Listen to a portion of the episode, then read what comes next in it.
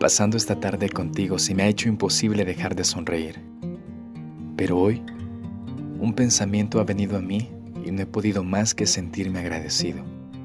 Sonará extraño, pero teniéndote a mi lado y compartiendo tanto día tras día, creo sin lugar a dudas que ha sido lo mejor. Antes que preguntes, te cuento por qué tan feliz y agradecido me siento hoy. Sé que a ti no te gusta mencionarlo tanto y no pretendo incomodarte al traerlo a cuenta, pero lo pienso y realmente me hace feliz. Ahora te explico para que entiendas de qué estoy hablando. Hoy quiero agradecer a todo y a todos los que estuvieron en tu ayer.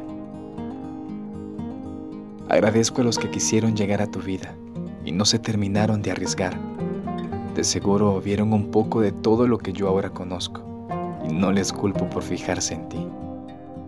Sea cual sea la razón, quisieron y no se pudo, o no los dejaste entrar, y donde ellos no pudieron, a mí me dejaste pasar. Agradezco que ninguno haya insistido más, que te haya sabido valorar y quizás sin saberlo, esperabas por nuestro encuentro.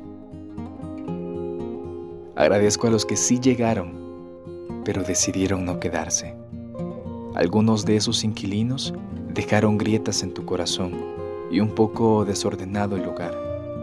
Lo sé porque desde el principio lo dejaste claro y traté de ayudar. Pobres desdichados que se fueron creyendo encontrar un lugar mejor.